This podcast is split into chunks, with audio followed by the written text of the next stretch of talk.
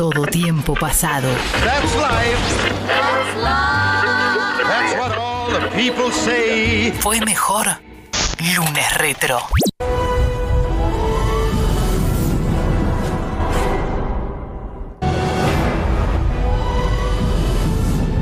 Nos metemos de lleno en el Batman Day que se va a estar celebrando este fin de semana y tal vez a muchos esta cortina que estamos escuchando en este momento no les dice nada. Realmente no es muy buena, seamos sinceros.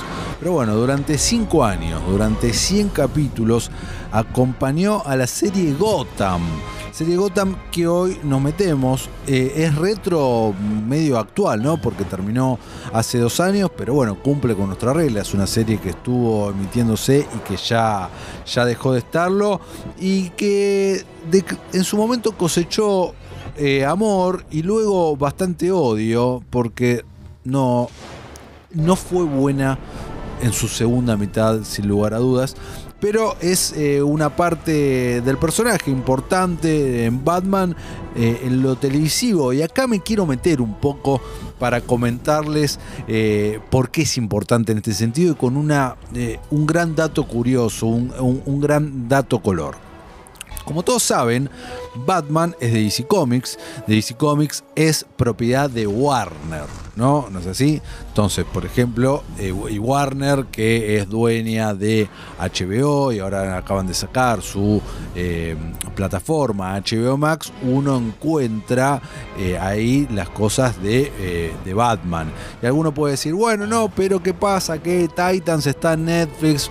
Bueno, eso tiene que ver con temas de derechos de, venta o de licencias de estas cosas que cuando Titans se empezó a emitir a- a modo internacional aún no existía HBO Max y esto fue vendido para Netflix y demás. Así que eso va a permanecer así. ¿Qué tiene que ver con Batman esto? Bueno, la respuesta la podemos encontrar en 1966. Y al decir esa fecha, al decir ese año, y Batman, los memoriosos, los nostálgicos, se le vendrá a la mente Adam West, ¿no? Recordamos a Adam West, Batman, Adam West, eh, gran, eh, gran Batman si lo subo en su momento. eh, cuya serie icónica que duró tres temporadas, que estuvo entre 1966 y 1968, y que posee una película, dicha película se puede ver en Star Plus, la última plataforma que ha llegado a nuestro país, eh, es de Fox, y ahora Fox le pertenece a Disney.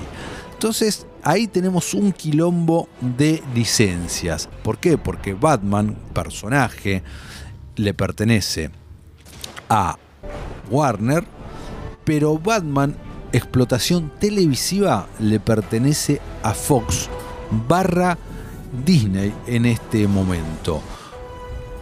Gotham, la serie que nos estamos metiendo en este momento, la daba Fox cuando existía todavía el canal, hoy sería Star. Por lo mismo, porque en su momento, en la década del 60, se licenció Batman para Fox. Entonces, hasta que Fox barra Disney no le quiera devolver esa, esta explotación televisiva a, a Warner, esto va a seguir eh, estando siempre de esta manera. No quiere decir lo mismo ahora con el streaming y demás que empiezan a jugar otras cosas. Ahora, por ejemplo, Warner podría hacer una serie para HBO Max de, de, Batman. Pero bueno, ese es otro tema. Lo cierto es que eh, luego de muchísimo, muchísimo tiempo, estamos hablando desde 1968 hasta 2014 que no teníamos nada exclusivo de Batman en tele justamente por este, este bardo. Estuvo a punto de suceder algunas veces, pero fueron proyectos que se cayeron una y otra vez. Pero lo cierto es que en 2014 llega Gotham. ¿Cómo es que llega Gotham? Bueno, es un proceso bastante largo. Cuando hicimos el lunes retro de Smallville, tal vez eh, pueden recordar, y si no, invito a que lo escuchen en Spotify. En Spotify pueden encontrar todos eh, los lunes retro y todos los capítulos de todo lo que hemos hecho aquí.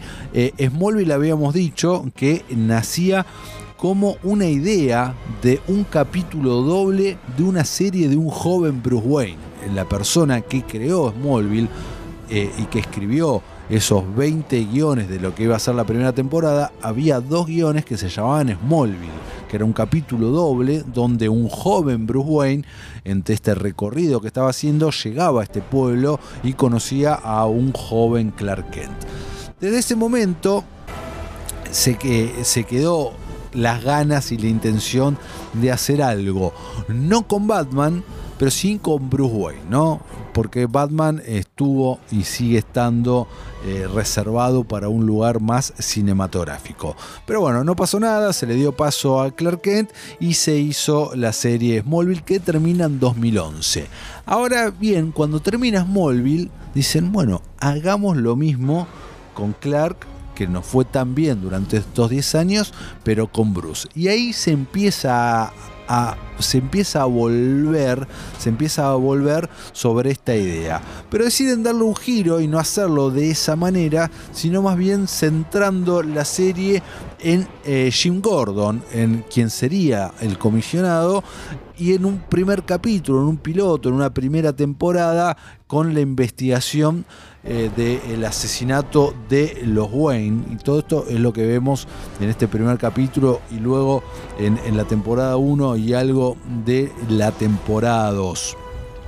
Y, ahí, se, ahí se fueron. Entonces, por eso el protagonista principal de, de, esta serie es Jim Gordon, interpretado por Ben McKenzie, a quien hemos nombrado aquí más de una vez, porque es quien hacía de Ryan en The OC. Y Lucía Agosta se tendría que volver loca en este momento. Eh, entonces van por ese lado y Bruce Wayne tiene como un rol más secundario, más de reparto, interpretado por David Masus, por un joven David Masus, muy niño, recién eh, quedándose huérfano. Bueno, fueron cinco temporadas de Gotham que se emitieron desde septiembre de 2014 hasta abril de 2019, 100 episodios en total, arrancando muy bien a mi gusto, me parece que la serie tiene un buen comienzo, una digna temporada 1, tal vez muchos capítulos, tendrían que haber sido menos, pero luego empezó a decaer y la segunda bajó la calidad un poco y ya llegando a la tercera eh, daba medio vergüenza ni hablar la cuarta y la quinta y ni hablar de el paupérrimo final eh, sobre todo los últimos minutos donde eh, finalmente Bruce se transforma en Batman y nos presentan al peor Batman de todos, de todos los tiempos. Y perdón por el spoiler, pero bueno, no es un spoiler. Es, es, realmente muy mala la imagen, muy muy mal ese injerto que quisieron hacer porque era otro cuerpo, el cuerpo de un adulto más fornido, con la cara, o media cara mejor dicho, del actor David Masus, que es lo que se ve de la máscara de Batman con un traje muy pedorro, no, realmente muy malo. Pero lo que sí tenía muy bueno esta serie era un elenco espectacular. Donald Locke hacía de Harvey Bullock, el detective compañero de eh, Jim Gordon, en una interpretación realmente muy buena.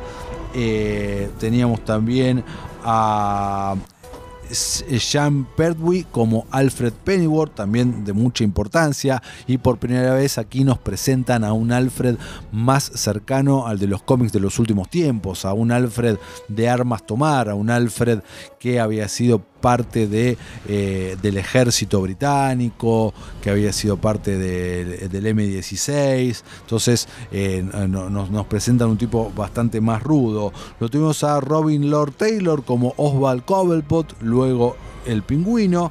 A Erin Richards como Barbara King, quien era la pareja en ese momento de, Jim Gordon, a Cameron Vinkodava como Selina Kyle, quien luego sería eh, Catwoman en el futuro, a Corey Michael Smith como Edward Nigma, quien luego sería The Riddle, y a Morena, eh, Morena como Leslie Lee Tompkins, la eh, futura esposa en la vida real de Ben McKenzie y cerramos el elenco con Cameron Monaghan como Jerome o Jeremía Valesca.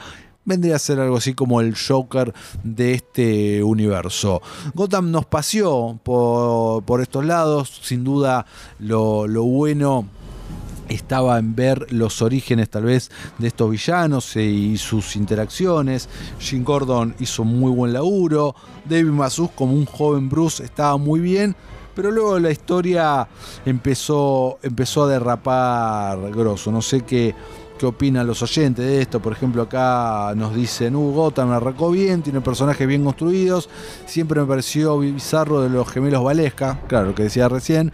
Pero de los dos me quedo con Jerome. Coincido con vos. René nos dice, Gotham tenía buenos villanos. El mayor problema era que ninguno de los dos protagonistas, eh, Bruce y Gordon, sabe actuar. No coincido contigo.